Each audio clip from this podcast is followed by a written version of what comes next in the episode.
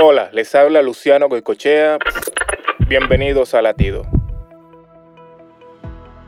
¿Quieres empezar un negocio? ¿Regresar a la universidad?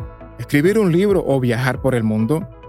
Salmos 37.5 nos dice, encomienda a Jehová tu camino, confía en Él y Él hará.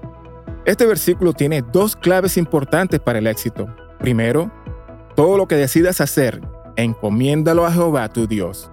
Segundo, confía en Él y Él hará. Esto quiere decir que la conquista de tus metas está garantizada si confías en Él. Sigue el camino de nuestro Señor Jesucristo y no te apartes de Él. Tus planes son pequeños comparados con lo que Él ha preparado para ti. Confía en Él y verás cómo tus metas serán una realidad. Para escuchar más latidos, visita salvationarmyradio.org.